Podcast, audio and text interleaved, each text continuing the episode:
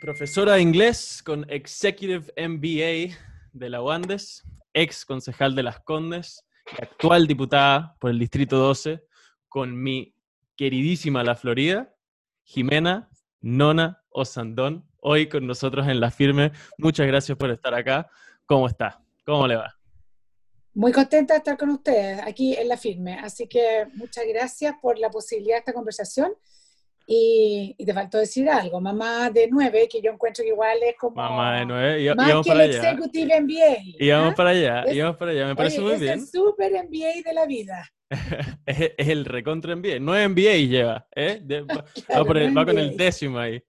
Eh, Claro, íbamos por claro. allá, sí, no sé, bueno, en realidad el tema, yo, yo quería saber más o menos cómo, cómo está viviendo hoy en día todo el tema este de, de la cuarentena, dónde está, está en Santiago, está yendo para allá, para Valparaíso, ¿cómo, cómo, lo va, ¿cómo lo va viendo? Mira, eh, la cuarentena, em, nosotros hasta hace, cuando la metropolitana entró 100% en cuarentena, en el Congreso nos dieron la posibilidad de hacer tele- teletrabajo, em, con votación telemática y todo eso, y yo lo tomé en ese minuto, antes no, porque tengo papá y mamá de 86 y 87 años, y me toca estar con ellos, resolverles sus problemas, un montón de cosas, así que yo bajo ninguna circunstancia he querido ponerlos en, en ningún peligro, contagio. Y créeme que es, es- es difícil pasar todo el día sentado aquí en el Zoom en, en distintas reuniones. Es mucho más gratificante y entretenido hacer política en el mismo Congreso, pero bueno, son las prioridades de la vida. Eh, es una pandemia y, y no quiero, y de alguna forma estamos protegiendo a nuestros padres que tienen edad suficiente como para para tal vez tener un desenlace fatal con un COVID. Así que mm, estamos viviéndolo bien, no me puedo quejar, los espacios son amplios, eh, tratando de ayudar muchísimo a la gente de nuestro distrito. Yo tengo un, un grupo territorial que es muy potente, Estamos al tanto. pero viviendo con, harta, viviendo con harta angustia, o sea, también, porque creo que hay tanta incertidumbre desde lo sanitario, desde lo económico, eh, los WhatsApp se- llenan hoy día de puros problemas más que de cosas buenas, sino que son mucha gente problemada. Así que yo creo que todos, al igual que todo Chile, ni, yo ni más ni menos, esta es una situación complicada y que tenemos de alguna forma salir todo adelante, eh, pero que ha tenido, o sea, un minuto de angustia, harta angustia. Yo no puedo decir lo contrario, a mí me produce angustia lo que estamos viviendo en todos estos ámbitos de cosas, desde lo sanitario hasta lo económico también. Hola, diputada. Eh. Una vez más, agradecerle por estar acá con nosotros. Eh, sabemos que esta, si entiendo, si no, no entiendo mal, eh, esta semana es semana distrital. Entonces, gracias por, por hacerse el, el tiempo. Eh, hablando de angustia, yo creo que alguien que sentía mucha angustia era el presidente Piñera. eh, y, y- y ahora eh, yo le quería preguntar sobre, sobre el cambio de gabinete. Yo creo que si uno observa este cambio, eh, se va a dar cuenta que hay claramente dos intenciones por una parte, equilibrar las fuerzas eh, de los partidos oficialistas. La UDI volvió a tener fuerza en el comité político, teniendo al, a Interior, a la vocería, con, con Belolio, un, un cambio importante. Y RN, por su parte, también se logró consolidar en este, en este equipo al, al tener a Desborde, eh, un, un candidato claramente a la presidencia, o al menos eso creo yo, en defensa, a Alaman en las relaciones exteriores y a Monkever en Sexpress, cargo que hoy día es, es muy importante por el tema de, de lograr los acuerdos que tanto nos faltan. Y Evópoli, por su parte, mantiene Hacienda, que, que Briones, la verdad, que está haciendo un buen, tra- un tra- buen trabajo, así que por ahí no, no, no, no, venía el cambio. Y, y por otro lado, que, que quizás en esto yo quiero preguntarle, es la intención que tenía el presidente de empezar a gobernar con los partidos. Abandonó ese círculo de hierro con que gobernaba eh, el primer gobierno y estos dos años y, y- y empezó a hacer política. Se abrió al, al espectro político a, a rodearse de los partidos. Eh, entonces mi pregunta ahí es, primero, ¿cuáles son sus impresiones eh, respecto a, a este cambio de gabinete?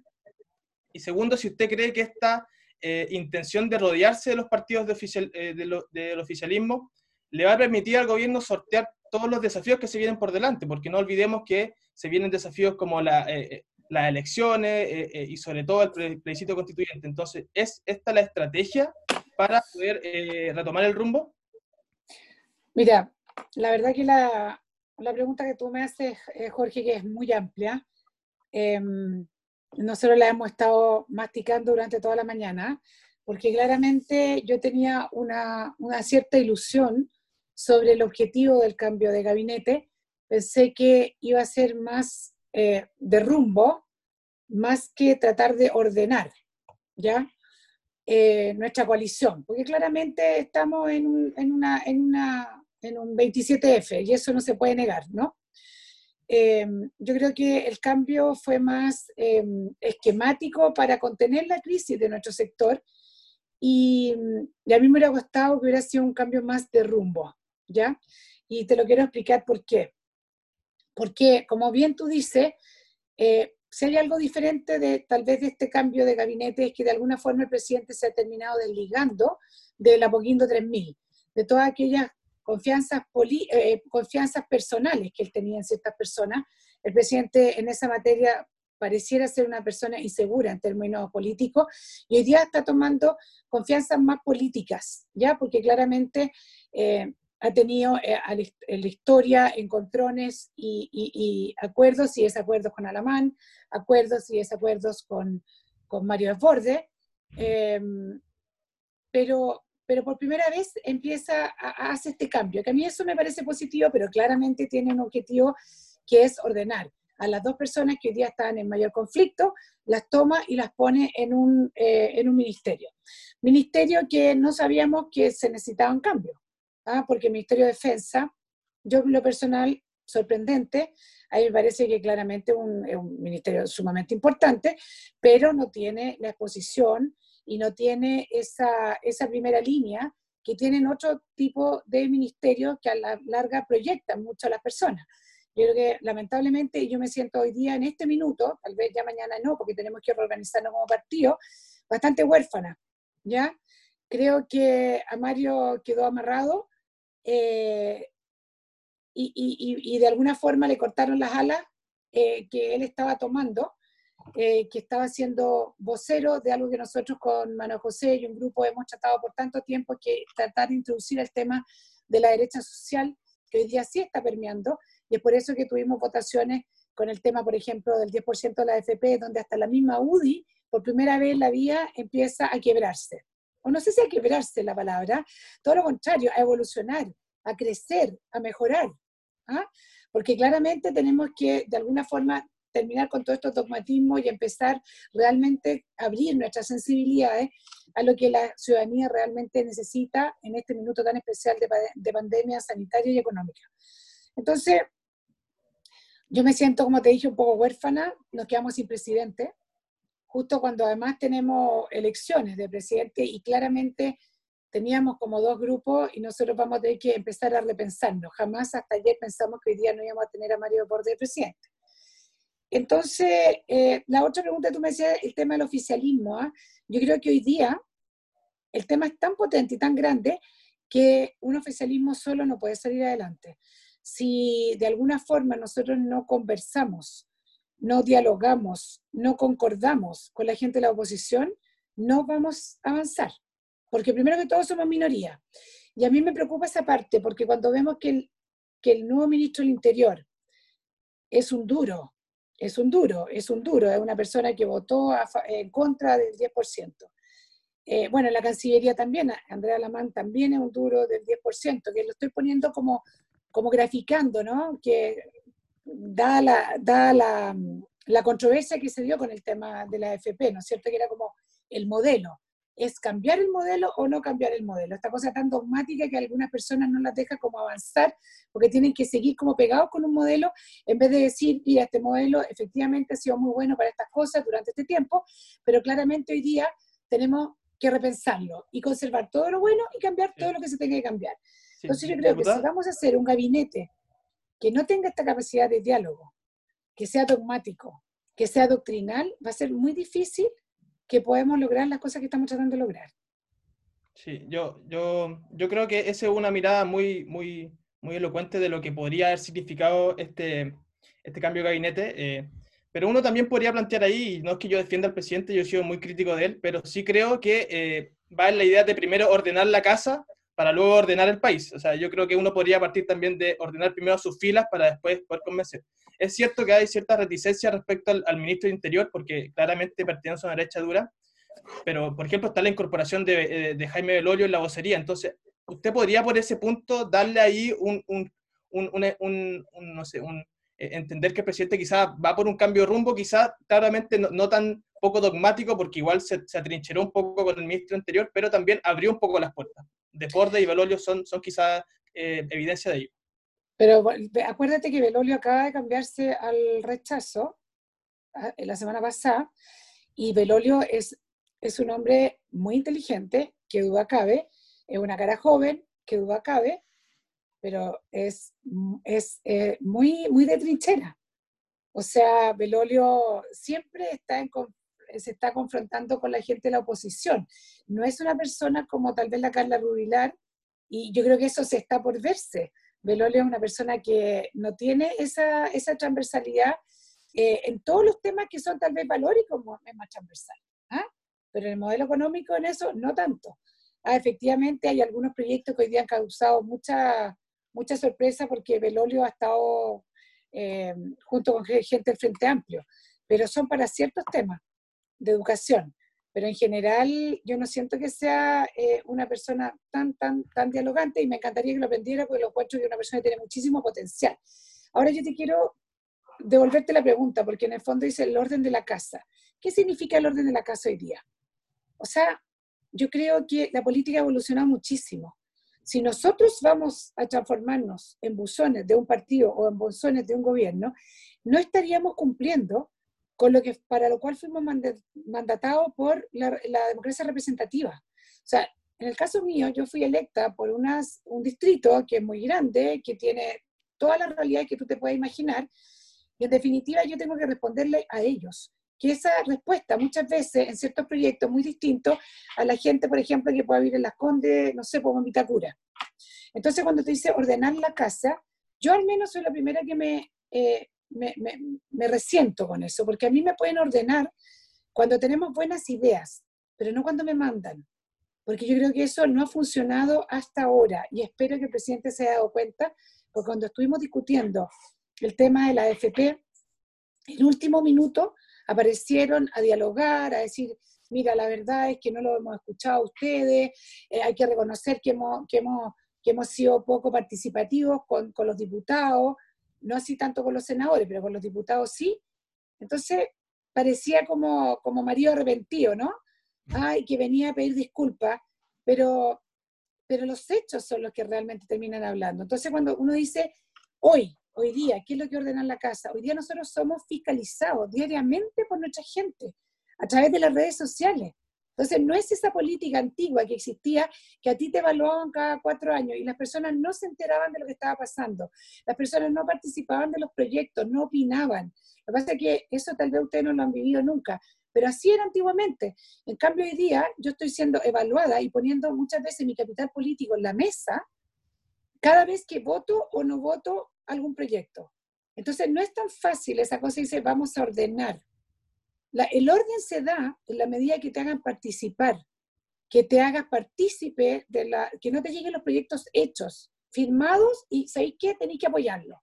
No, tienen que venir diluidos, tienen que venir conversados, tienen que venir palabreados para que realmente así nosotros nos conven en el fondo yo me convenza de un proyecto y de alguna forma también hacer proselitismo político también con, los, con mis cercanos de la oposición para yo explicarle por qué está bien un proyecto o por qué está mal. Pero eso no se ha dado hasta el día de hoy y yo creo que es bien difícil, dadas las circunstancias culturales y sociales que vivimos hoy día, que existan políticos que salgan elegidos por democracia popular y después se alineen, como si que se olvidaran de su gente, eh, a, un, a, un proyecto, a un proyecto político de un gobierno determinado que tú sabes que siempre están escritos, pero no necesariamente es lo que al final se lleva a la práctica. Creo que ahí eh, hay un, quizás quizá Jorge lo, que quería decir con ordenar la casa, porque obviamente el ordenar la casa tiene dos acepciones, ¿no? Tiene una acepción eh, directa, que es la de poner orden, eh, por, un orden impositivo, y está el otro, el poner orden en la casa e intentar reordenar las fichas que uno tiene. Yo creo que por la naturaleza del, del fenómeno, que es un fenómeno político, estamos eh, se refiere un poco a eh, reordenar las fichas que se le cayeron completamente del tablero, o sea, se le cayó completamente la UDI del tablero eh, en cuanto a la integridad del partido significa y además en en la relación que tiene el partido con el partido de, del presidente y con Chile Vamos como, como coalición. Entonces, quizá, quizá iba más por ese lado, pero estoy de acuerdo que, que se, se acostumbra mucho esa política vieja, esa política ruda, esa política que le criticaron muchísimo al ex ministro Mañalich, que era así como, mira, las cosas son así y así son y chao, ¿verdad? Que tiene, su, tiene sus fanáticos por eso, pero muchísimo más tiene detractores, ¿no? Eh, sobre todo hoy en día. Sí, yo, yo, o sea, yo creo, yo creo en eso, que tú tienes toda la razón, pero el orden se da en la medida en que todos nos ordenemos. ¿ah? Y, que tú, y, que tú mires la importancia que tienen los poderes. A mí me parece que es muy importante los respetos que puedan existir entre el poder legislativo y también el ejecutivo y también el judicial. ¿ya? Y lamentablemente eso no se ha dado y espero que eso cambie, em, porque solo así podemos caminar bien y en conjunto. Y hay que entender que hasta hace poco la mayoría de los proyectos que venían desde el Ejecutivo siempre pasaron. Lo que pasa es que en el último tiempo, post estallido social, eh, la sociedad eh, se ha venido a remecer. ¿Y es por qué? Porque necesitamos formas de actuar, formas de hacer política que no tienen nada de novedoso, pero que hoy día se habían dejado de lado y que se habían olvidado. Y porque una diputada o diputada se toma una, una foto con un presidente en la campaña, no quiere decir que se transforma en un buzón porque en el fondo son cosas que se van articulando y de alguna forma también se van ayudando en ambos dos. Yo creo que eso es lo que tiene que cambiar muchísimo para que nuestra casa se ordene. Y hoy día vamos hoy día desordenado. Acuérdense que hace un mes y medio atrás el Frente Amplio también, la casa estaba súper desordenada con el tema de los aportes, ¿se acuerdan? Que lo, las donaciones, que las donaciones eran para ellos mismos. Bueno, se logra ordenar. Yo confío que nosotros también vamos a poder hacer lo mismo, pero siempre en un ambiente de respeto, de diálogo, de colaboración, y solo así vamos a poder recuperar tal vez a esa democracia cristiana, a ese partido radical y algunos socialistas que en muchos proyectos durante toda esta labor legislativa nos apoyaron con su voto. Sí, estoy, de acuerdo con ese, con ese concepto de orden. Sobre todo en política hoy en día, y, no solamente hoy en día, sino en general, la política debería tratarse de eso, se debería tratar de, incluir muchísimo más las voces en el grado más eh, completo que se pueda. Pero tocando un poco, eh, y, bueno, cambiando un poco el, tema, que no solamente, no solamente se trata de, qué es lo que hizo Piñera directamente con ese cambio, eh, obviamente concuerdo contigo que, que ahí con el ministro del Interior no sé si fue la mejor movida. Creo que si quería reparar las relaciones con la UDI, no necesariamente tenía que ser eh, con ese ministerio y con, con, ese, con esa persona en específico, pero bueno, esperemos que las cosas funcionen por ese lado. Pero mm, hablando, bueno, ya con, con, lo que yo iba al principio, que, que ese, esos nueve masters, aparte del, del, décimo que se cuenta con el Executive MBA, eh, usted, que, usted, que, es madre, ¿verdad? Usted que conoce bien eso, eso, es, esos másters. Eh, pasó este caso de bastante ligado a la violencia de género, que por supuesto es bastante cercano a quien sea que tiene familia, sobre todo si es directamente madre o hermana.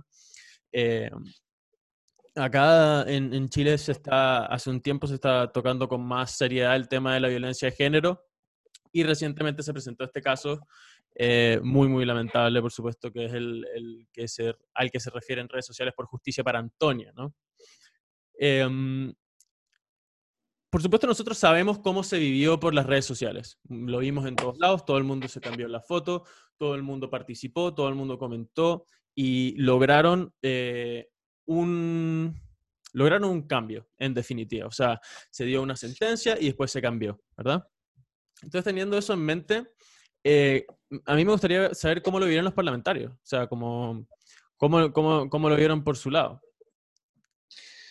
Mira, yo creo que primero de todo, como bien tú dices, eh, aquí tenemos dos Antonia, la Antonia Barra y la Antonia Carlos, ya que son dos eh, personas que se quitaron la vida, porque nosotros la Comisión de Mujer y Género también estábamos viendo este tema de la inducción al suicidio, que hace un caso de una chiquilla, otra Antonia, eh, de Concepción, ¿ya? Ahora, ambas dos se quitaron la vida y eso realmente es una derrota para nuestro sistema, ¿ya? Y hay que decirlo así de claro, no solo los femicidios es una derrota, pero también una mujer que llega, o un, hombre, que llega a quitarse la vida por, por circunstancias de esta, de esta índole, que van a ser, eh, están siendo juzgados hoy día por, por, por, los tribunales, ¿no es cierto? francamente es una derrota para nosotros. Ahora, ¿cómo uno lo vive? Yo lo vivo de distintas formas. Lo vivo como mamá, lo vivo como mujer que, también vivió un abuso, no, no, fue una violación, pero fue varias veces reiterado abuso, eh, y lo vivo como diputada, ¿ya? Em, yo soy una persona que estoy muy abocada para que estas cosas, para que terminemos terminando con esta cultura de que la mujer siempre tiene la culpa. ¿Ya? No, y yo lo veo, no, es que estaba borracha, es que no caminaba bien, es que, es que estaba, no sé, otra persona que estaba vestida provocativamente. Yo creo que no hay nada, absolutamente nada, que justifique una violación.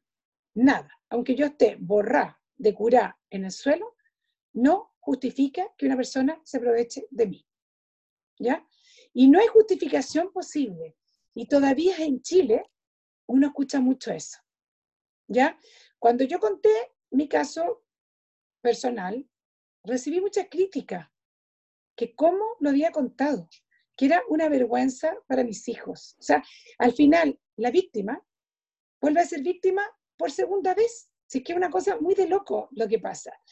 Y en este caso, nosotros hemos hecho este proyecto, eh, lo hicimos con Pamela Giles y lo hicimos con Erika Olivera, que tiene, las dos tienen una carga muy potente en esa materia también, donde lo que pedimos es la imprescriptibilidad de cualquier delito sexual y violación, que no existe edad para que prescriba. ¿Por qué? Porque en este caso, Antonia, varios de las personas que fueron y que declararon, inmediatamente las declararon imprescriptibles. Entonces yo me pongo en los pies de esa chiquilla que tuvo la valentía de ir a contar su historia personal, dolorosa, profunda, que la afecta hasta el día de hoy, y después llega un, juzgado y le dice, no, ¿sabes qué? Lo tuyo ya pasó, lo tuyo ya no importa, lo tuyo ya no existe. Es un doble golpe para esa persona. Entonces, lo que nosotros pretendíamos y pretendemos, y ojalá ustedes nos ayuden, es que no exista prescripción para este tipo de delito, porque solo no prescriben cuando son lesa humanidad. ¿Ya? Y eso no puede ser, porque cuando hay una violación, cuando hay un abuso sexual, que puede ser a los 18, a los 19, a los 25, a los 30, a los 40, existen muchas trabas culturales, psicológicas, mentales, de madurez, para que tú lo puedas de alguna forma digerir y contar y enfrentar. Entonces, se avanzó con los niños, pero nosotros cuando fue declarada la imprescriptibilidad en el caso de los niños, menores de 14 años creo que son, inmediatamente nosotros dijimos, ¿y por qué no todos? Si todos son dolorosos, todos. O sea, el abuso sexual, la violación, es algo que al que le pase no se le olvida jamás le cambia la vida, le cambia la forma de pensar, la forma de ser, lo tiene que superar con una terapia, lo tiene que enfrentar. Hay personas que yo converso y me dicen, mira, hasta el día de hoy, esto pasó hace 30 años y todavía me despierto en la noche. Entonces, hay un tema de intimidad que es muy, muy profundo. Y aunque sea muy difícil, porque ¿sabe lo que pasa? Los abogados, cuando nosotros peleamos la imprescriptibilidad para los niños, decía que era muy difícil probar. Y efectivamente es muy difícil probar cuando han pasado los años, pero al menos existe una reparación para la víctima de ir a contar su caso y que existe una persona preparada al frente que le cree, que le cree y que al menos va a, hacer, va a tratar de hacer alguna investigación en el caso. Puede ser que no se llegue a término, puede ser que no se pueda probar nunca, pero al menos tú tuviste esa oportunidad frente a la ley, frente a la a la, legislación de tu país de decir, a mí me pasó esto. Y, y se investiga, se puede investigar bien. Y si no se puede investigar, bien también. Es que las mujeres lo van a usar, dicen otros, para vengarse de los hombres. Yo creo que hay que ser muy penca para pensar una cosa así. No es fácil inventar que te violaron. No es fácil decir, inventar que te abusaron. Pueden haber casos, claro que pueden haber, pero esos casos se va a tener que preocupar la justicia de discernir. Puede ser que se cometan alguna injusticia como en todas las materias, pero créanme, chiquillos, que la justicia que se logre va a ser mucho, mucho, mucho mayor que tal vez aquellos pocos casos que caigan en una injusticia. Sí, precisamente con ese manejar del, con ese permitir que, se maneje por parte del sistema judicial, em, acá pasó algo bastante interesante que eh, por lo menos no se había visto eh, en la historia reciente, em, que es que se dio una sentencia por parte del, del, Poder Judicial, ¿verdad? Pero eh, la fuerza de la gente que participó de este movimiento, que participó de esta denuncia en realidad que se estaba haciendo en, redes sociales, logró una influencia en el sistema judicial, en el poder judicial, sin pasar por el poder legislativo. Entonces, como eso, eso despierta una pregunta, o sea, ¿en qué extremo y cómo, cómo los ve un miembro, que por supuesto usted es miembro del, poder, del poder legislativo, ¿Cómo ve la influencia de la sociedad que tiene hoy en día eh, o sea, la influencia de la sociedad sobre el poder judicial hoy en día. Y, cómo, se, cómo se puede manejar eso, o sea, cómo se puede adelantar el poder legislativo a que hayan eh, brechas tan pronunciadas entre el poder judicial y la fuerza de los grupos sociales que, se involucran. Mira, muy interesante la, reflexión que tú has hecho y yo quiero que lo conversemos en general, ¿ah? no como este caso específico. Ah, por supuesto. Sí por favor, porque quiero que no se malentienda, porque claramente los poderes del Estado están muy separados, ¿no es cierto? Y, em, las redes sociales hoy día tienen una labor fiscalizadora eh, de, de, influencers también, que es muy potente, y pensemos lo que pasó también con el tema de la AFP. Cuando partieron las barricadas el día antes de votar, yo, yo estaba segura que muchos se iban a cambiar, porque se, muchos sintieron temor también de lo que podía pasar y es absolutamente natural. Pero también leyendo al ex eh, fiscal eh, Gajardo, él decía que en el caso Bomba, que él tuvo a esta pareja que hoy día está siendo juzgada por, por las bombas, ¿no es cierto? Que fue juzgada en España, pero que en Chile no se le pudo la primera vez em, acreditar que habían sido ellos, incluso el Estado les pagó 100 millones a uno y 80 a otro, y hoy en día esa misma pareja ya está en otro juicio, que no tengo idea en qué va a terminar, pero parece que tienen esta práctica habitual. Eh, el mismo fiscal dice que la presión fue tan brutal que en el fondo por eso, de alguna forma, él dice quedaron libres la primera vez. No estaban las suficientes pruebas, pero también había una presión de que ellos eran inocentes. Y hoy día la historia se está escribiendo de otra forma. Entonces, ¿qué es lo que yo quiero decir con esto? A mí me parece que es muy importante la manifestación pero tampoco podemos volver al hinchamiento como se hacía en la Edad Media, ¿ya? Y como se hace en algunas culturas hoy día también. Yo, en lo personal, en lo personal, preferí que el juicio siguiera su curso antes de emitir una opinión. ¿Ya? Soy, soy mamá, entiendo lo que, o sea, no entiendo porque es horroroso que se te muere una hija, pero, pero a uno tal vez la, la edad puede ser que te dé un poco más de de calma en esta materia. Y bueno, y cambió, pero yo no estoy tan segura que haya sido solo la presión social, porque estaría muy mal si hubieran cambiado solo por la presión social. No sé si me entienden. Los jueces tienen que cambiar por las pruebas, por las evidencias, no por la presión social. ¿Ya? Porque se pueden cometer grandes injusticias también. Y es por eso que quiero decir que saquemos este caso en concreto, porque, porque este caso en concreto tiene mucha, muchas aristas, ¿no? Que, muchos hilos que, tirar. Pero yo espero que como sociedad sigamos respetando los distintos poderes y que el Poder Judicial eh, no se vea amedrentado, porque se pueden cometer grandes injusticias, porque claramente en dos minutos se sabía la dirección del juez y del fiscal y se sabía todo lo que, lo, lo, Y eso me parece que es delicado, porque si no cerremos la puerta por fuera del Poder Judicial y dediquemos a ver las redes sociales qué es lo que se dice y, de acuerdo a eso sacamos los veredictos. Yo creo que la justicia tiene que seguir, tiene que caer sobre, con todo el rigor de la ley en el final de, este, de, este, de lo que termine con el caso de Antonia. Pero no sé si es bueno que se considere como una medida de presión a un poder que es tan importante eh, el tema de la organización ciudadana exprésate, sale a la calle, haz todo lo que tú quieras, pero deja que el, poder, eh, que el, poder, Judicial funcione también. Claro, y, eh. y por lo mismo, bueno, ustedes ya, ya salieron, en, salieron en respuesta de eso, ¿no? Hablaron, hablaron del tema de, de presentar esta ley de la imprescriptibilidad, ¿verdad? Em, claro. Y ustedes hicieron, hicieron, hicieron este esfuerzo, eh, no solamente, no es algo que es unilateral o que es de un partido, o sea, es con posiciones totalmente distintas, ¿verdad? Entonces, al final, ¿qué, qué Em, proyección le ve a, esto, a, estas, a estas propuestas de ley? Porque, por supuesto, estas propuestas de ley, aparte, aparte de la suya, también está esta que, cambia el, tema de la tipificación de, la violación. Entonces, ¿qué proyección le ve a, estas propuestas de ley, a estos proyectos de ley? Y, cómo ve e, esta relación entre, entre el Poder Judicial y, y esta fuerza que tiende a no creer en el Poder Judicial en cuanto a la, violencia de género? ¿Cómo, ¿Cómo, ve que eso vaya a evolucionar? Mira, ahora vamos a ver si, nuestro, si nuestros cambios de las últimas leyes van a servir o no. Porque existe una ley Gabriela, que probablemente es la que tú, una de las que tú estás mencionando, donde amplía eh, el, concepto de femicidio, ¿ya? Eh, eh, y, y, lo hace mucho más amplio, ya no solo lo circunscribe al hogar, a la relación sentimental, sino que lo amplía.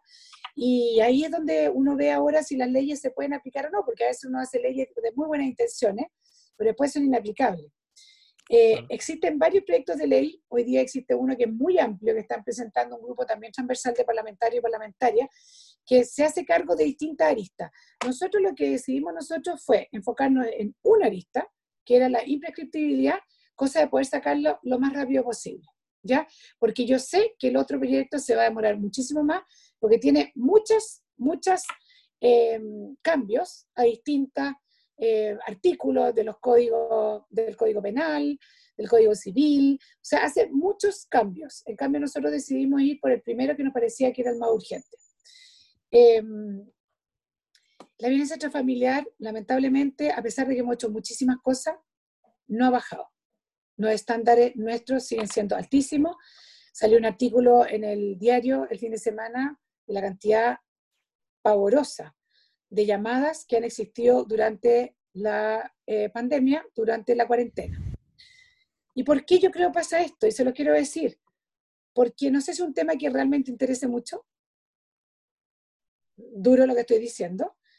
Y por otro lado, a veces nosotros nos instalamos en la puerta de salida de los problemas y no en la puerta de entrada. La puerta de entrada siempre es mucho más latera, más lenta, más larga, pero que te hace relación con la prevención y con el cambio cultural. En cambio, yo no saco nada con aumentar y aumentar pena, y yo puedo poner la hoguera para una persona que mata a una mujer, y no van a bajar tampoco. ¿Saben por qué? Porque muchas veces se hacen en condiciones que tú ni siquiera estás razonando. La mayoría de los femicidios no, son, en no son como en frío. ¿Sabes qué? Voy a llegar a matarla. ¿Ah? No, se dan en un contexto, en una pelea, donde muchas veces hay alcohol, donde muchas veces hay droga, y la persona a veces ni siquiera mide la fuerza y la violencia que está ejerciendo sobre una mujer hasta que la termina por matar. Entonces yo creo que nosotros como chilenos y como legisladores hemos sido bastante flojos porque siempre estamos en la puerta de salida y decimos, vamos a aumentar las penas. No ha bajado ni un porcentaje la, la violencia intrafamiliar en, los últimos años. Tenemos un Ministerio de la Mujer que está encargado del tema, pero a veces el Ministerio de la Mujer pareciera que es como, como una lotería que va contando los números y que dice que se va a querellar contra quien sea responsable. Pero después no pasa nada. Después matan a la mujer de Maya y otra de Maya, y para qué decir la cantidad de, femicidios eh, frustrados que existen. Entonces yo creo que hemos, sido muy flojos. Hemos sido muy, muy flojos.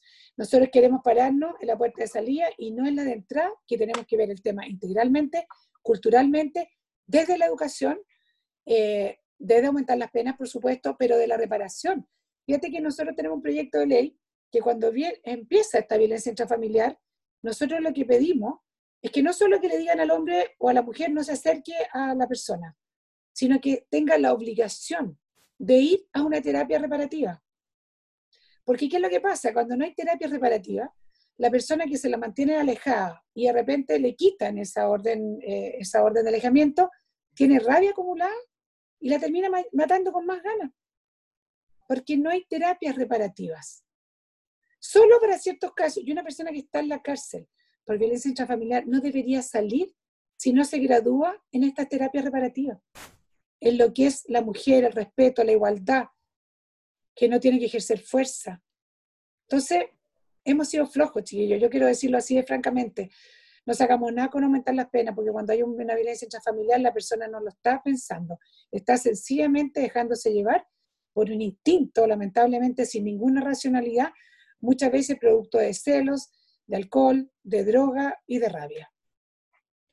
Diputada, eh, muy, muy interesante la reflexión. Yo, yo me quiero quedar con, con, algo que dijo antes eh, eh, respecto a, la relación entre, el poder, entre los poderes del Estado y la, la ciudadanía.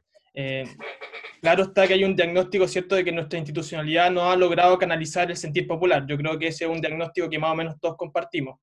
Pero sin embargo, el otro extremo es eh, que permitamos que ciertos actos violentos eh, de alguna manera influyan decisivamente en las decisiones de los poderes que nos rigen.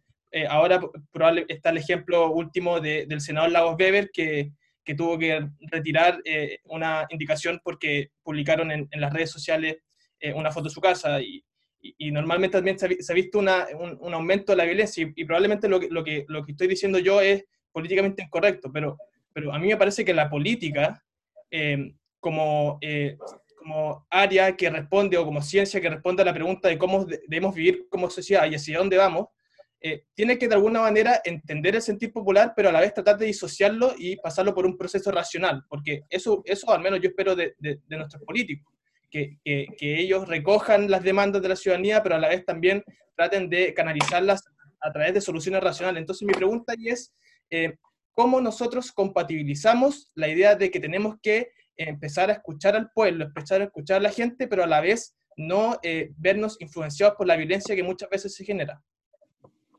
Mira, la mayoría del pueblo habla bien, habla con símbolos, habla con cacerola, habla sin violencia, sin destrucción. Ese es el grupo que al menos a mí me representa y al cual yo quiero escuchar y al cual yo espero estar representando. Porque yo te aseguro que estos que salen a destruir ni siquiera van a votar, porque la anarquía no tiene demandas. La anarquía destruye por destruir. Puede ser que sea gente que lo ha pasado muy mal en la vida y yo hago todo ese mea culpa y siempre lo he hecho se me ha criticado y que de alguna forma yo vengo a, a, cubrir a los violentistas, jamás. Pero, pero claramente hoy día la violencia que se está ejerciendo, sobre todo en las redes sociales, es brutal. ¿Por qué? Porque además existen muchas personas que hablan anónimamente. Existen muchas cuentas que son bots, que son falsas, que se dedican a insultar. Mira, es muy impresionante. O sea, cuando yo normalmente veo en, mis redes sociales a una persona que insulta mucho, normalmente una cuenta falsa. ¿Ah? Porque, porque lamentablemente se están mal usando. Y vamos a tener que legislar sobre esto. O sea, yo encuentro que una persona que publica tus datos personales, donde tú vives, porque no le gustó lo que tú dijiste, esa persona tiene que, irse, eh, tiene que pasar por la justicia también. Claro, es difícil probarlo, pero hoy en día está la tecnología para empezar a hacernos cargo y que las personas sean responsables de lo que eh, dicen a través de las redes sociales. Porque, mira, yo se lo digo de verdad, o sea, cuando no quiero como amargarme, yo no leo el Twitter. Porque el Twitter no es que reciba yo lo personal tanto insulto, pero el trato de personas humanas, inteligentes, educadas, eh, con sentido común, cómo se tratan entre ellos, es algo que tú, yo te aseguro que tú no lo harías en persona cuando estuvieras un tú a tú con esa persona. Las cosas que se dicen en las redes sociales, yo les estoy por firmado, que frente a, frente a la persona, cara a cara, mirándose a los ojos, no se dice. Entonces, la otra pregunta tuya que hace relación con cómo le podemos responder y cómo podemos escuchar la calle. Bueno, créeme que uno lo, yo escucho a la calle, porque yo soy una persona y la mayoría de los diputados, no solo yo, somos personas de terreno. Y es ahí donde vamos escuchando la calle. Si las calles no se escuchan solo por las redes sociales. Claramente el Facebook ayuda mucho, porque al menos en mi distrito mucha gente usa Facebook y nos comunicamos mucho por eso. Pero donde tú más vives, percibes, hueles, caminas, empatizas es cuando tú estás con las personas. Y eso se vio muy bien cuando nosotros, muchos diputados de Renovación Nacional, en un principio nos abstuvimos en las dos primeras votaciones por el tema del retiro del 10% de la AFP. ¿Por qué? Porque estábamos dialogando con el gobierno para que nos diera un paquete importante para la clase media con transferencia directa, para que las personas no tuvieran que sacar sus ahorros, que son para sus jubilaciones. Porque a nosotros nos parece, y hasta el día de hoy nos parece, que es tremendamente injusto que sean los trabajadores con su plata que tengan que pagar esta crisis y no sea el Estado. Ahora, esa set prometido no llegó, bueno, votamos por el apruebo. Pero esa es una manifestación clara y concreta de que estamos escuchando, pero también estamos siendo responsables.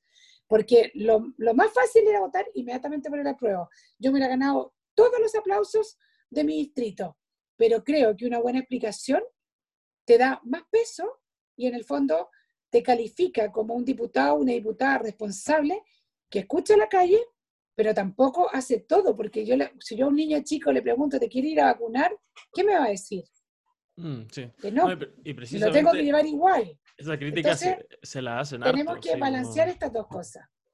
Esa crítica la hacen harto de, de, decirle, no, mira, los políticos no representan exactamente lo que dice la gente, pero es prácticamente imposible representar la voz de todo el distrito que uno representa o de todo, ¿me entiendes? O sea, eso no, no, es, no es tan fácil así. Entonces, eh, imagínate, imagínate que nosotros eh, legisláramos por las encuestas. Cerramos el Congreso, veríamos la academia, haríamos cuatro preguntas todos los lunes y sería eso. Yo creo que eso no es responsable porque es súper importante que todo lo que uno hace en materia legislativa tiene una consecuencia directa en el presente y en el futuro. Y, yo creo que a mí no me gustaría salir a la calle el día de mañana tener que pasar dando explicaciones. Yo creo que la conciencia se tiene muy tranquila cuando uno ha hecho un trabajo legislativo serio y si te equivocaste, que existe la posibilidad grande de equivocarse, uno pide disculpas. Si tampoco pasa nada. Somos seres humanos de carne y hueso que nos podemos equivocar, que podemos pedir disculpas y que podemos reparar también. Sí, yo, una, una, una, cosa antes, antes de terminar, diputada, es que yo, yo realmente valoro esa, esa, idea del equilibrio entre la política y la ciudadanía que usted tiene. Yo creo que ese es el camino. Pero sin embargo, si uno observa el espectro político, eh, el Frente Amplio, eh, el Partido Comunista eh, y, cierta parte de, de la exconcertación, uno observa, hay más o menos un surgimiento de un, cierto tipo de populismo. Y, y, y, cualquiera que sabe de populismo entiende que es muy, es muy peligroso para la democracia, porque el populismo bordea los límites de la democracia. Entonces mi pregunta es, si bien usted eh, se mantiene en el camino de la línea de mantener la, la, la, prudencia, ¿cómo, cómo, ¿cómo, enfrentamos ese fenómeno eh, que va surgiendo en nuestra política respecto a un cierto sector? Efectivamente, eh, es muy fácil caer en el populismo, esta respuesta rápida a problemas complicados, ¿no es cierto? Y efectivamente, el Frente Amplio, al cual yo igual respeto muchísimo, creo que tienen temas que son tremendamente interesantes y que también son un aporte. De alguna forma le está haciendo muy rápido el trabajo y se está alineando muy rápido con el Partido Comunista, a los cuales yo también respeto, pero jamás he visto al Partido Comunista alinearse en alguna propuesta nuestra. Ellos están muy contentos cuando nosotros somos muy totalitarios, cuando nosotros nos alineamos con ideas de ellos, pero yo jamás he visto que ellos hayan cruzado eh, la vereda para el otro lado y eso a mí me habla mal no hacía el Frente Amplio. Y el Frente Amplio yo creo que lo que le falta, eh, teniendo mucha capacidad, mucha buena idea, eh, le falta la experiencia de la vida. ¿ah? Eh, la juventud a veces cree sentir que tiene respuesta para todo. Y uno en la vida se da cuenta que no hay respuesta para todo, que existe el ensayo y error, lamentablemente, pero yo hago siempre un llamado, em, y esto lo digo a terminar con la soberbia. No estoy diciendo que todos sean soberbios, porque la soberbia está transversalmente en todos nosotros en, el, en, la, en la Cámara, pero hay que ser un poco más humilde, hay que escuchar, hay que abrir los oídos. A mí se me ha criticado muchas veces por, por, por hacer estos proyectos de ley con gente de, de, de la izquierda. ¿ah?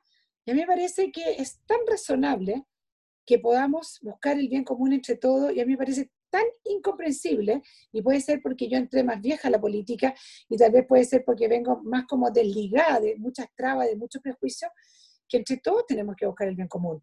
Entonces, eh, a mí me parece que de repente el Frente Amplio le está haciendo un juego que es medio perverso, que se está eh, uniendo mucho con el Partido Comunista, el cual yo también he apoyado en muchos proyectos también, pero yo creo que la responsabilidad eh, a veces ha faltado a eso, porque claramente había que decirle a la ciudadanía, saque el 10%, pero usted tiene que saber que esto va a tener a futuro una consecuencia, la va a tener, sí o sí, es que no puede no tenerla, porque es un porcentaje de gente que va a quedar con menos jubilaciones y algunos van a quedar con nada y van a tener que, van a tener que aprender a vivir con la pensión básica solidaria.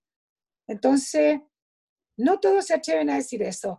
Hay discursos que son muy fogosos y que terminemos con esto terminemos con otro. No, yo no creo que haya que terminar con todo. Yo creo que hay que conservar todo lo bueno y cambiar todo aquello que no ha sido bueno y que se puede cambiar. Pero yo espero que con los años vayan madurando muchas cosas vayan diluyendo muchas cosas y se van a dar cuenta que no es, todo no es, todo no es dos más dos son cuatro. Lamentablemente la vida no es así. A veces yo tengo la mejor de intenciones y no sale al revés. Ahora yo espero que esto no sea el tema de la AFP, no sea un gran descalabro. Yo en eso confío en el presidente Piñera. Yo creo que el presidente Piñera, si hay algo que sabe mucho, es en la recuperación económica lo que sabe menos y que supone que su comité político se lo tiene que dar es la parte política, pero yo espero que esté a la altura de las circunstancias que vamos a vivir en esta pandemia económica y que tenga la, grandeza, la fortaleza y los recursos para volver a echar a andar la economía del país, que claramente es tremendamente importante, no es el único objetivo, pero es muy, muy importante para la vida diaria de todos los chilenos y las chilenas. Sí, yo creo que eso es precisamente una de las cosas que más credibilidad eh, le otorga a este concepto de la derecha social que usted eh, claramente es una de las personas que lleva esta bandera, ¿no? O sea, eh, esas ganas de hacer de la vereda de enfrente parte de la comunidad es algo que es obvio que tiene que ser parte de la práctica política y, sus ganas de, hacerlo, sus ganas de, de promoverlo como, como filosofía política yo creo que es algo que le incrementa muchísimo la credibilidad. Yo por lo menos eh, tengo harto rato relacionado a la, comuna de La Florida y he escuchado muchísimo su nombre y conozco mucho el buen trabajo que están haciendo ahí, así que a mí no me queda nada más que aplaudirle toda la pega que hace usted, toda la pega que hace su, su, equipo. Nosotros acá en La Firme, cuando nos relacionamos fácilmente con un equipo y nos ponen en contacto y podemos hacer estas cosas de forma expedita, sugerimos el bono La Firme, así que le sugerimos fuertemente el bono La Firme a, a su equipo porque la verdad que las cosas... Sí, pero, pero oye, pero, pero, Ricardo, mi equipo, oye, mi equipo, o sea, yo de verdad que creo que mm, a mí mucha gente, no sé, nos felicita por el trabajo en terreno que hacen, pero yo no puedo dejar eh, de decir que si es mi equipo, la cosa sería muy, muy distinta, pero la diferencia de mi equipo es que ellos son más convencidos que yo de la derecha social. O sea, ellos lo tienen impregnado en el fondo, que la, la derecha social eh, es muy atractiva cuando tú realmente la vives y la practicas. Y además que viene a terminar con muchísimos prejuicios y, y te va encantando y te va llenando el alma. Así que ojalá mucha gente se pueda apegar a este tema de la derecha social, pero la derecha social solo se vive, se vive en la calle, se vive compartiendo con la demás gente, escuchando a los demás, apoyando en todo lo que tú puedas apoyar y buscando el bien común de todos y todas, independiente del color político y religioso que una persona pueda tener. Nos gusta saber que así pienso porque esa, es un poco la idea que, que llevamos acá. Abrimos ese espacio con ese propósito de escuchar a todo el mundo. Y lo último que nos quedaría entonces sería preguntarle o pedirle que nomine a alguna o algunas personas que considere que sería interesante sentar acá y conversar un rato, tomarse unos mates, hablar de, de qué, es lo que, qué es lo que está pasando por su lado y cómo ve las cosas. Figura pública, amigo, lo que le guste. Bueno, creo que una persona que encarna más la derecha social que yo es mi hermano Manuel José. Yo creo que él tiene un cuento mucho más potente, con mucho más calle que lo que yo te pueda contar, con mucho más anécdota y mucho más convencimiento. ¿ya? O sea, yo creo que él es una persona que, que a mí me, de verdad que a mí me motiva, porque yo trabajé muchos años con él. Entonces, ver esas transformaciones que existieron en Puente Alto, no solo transformaciones materiales, si lo más potente fue las transformaciones espirituales, la gente sentirse orgulloso de ser un puentaltino. Y también un pircano, también como la gente de Pirque. Eh, yo creo que él es una persona súper potente que ustedes podrían.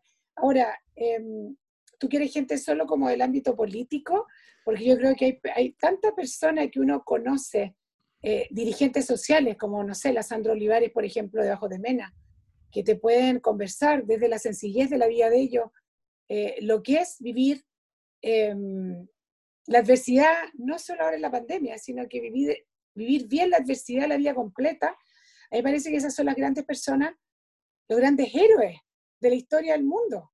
Si no somos los que salimos en el Mercurio como la, las 100 mujeres más votadas o los, políticos más no sé cuántos. Yo creo que Chile está lleno de héroes eh, en cada barrio y en cada circunstancia. La Patti de la Villa O'Higgins también. Son gente impresionante.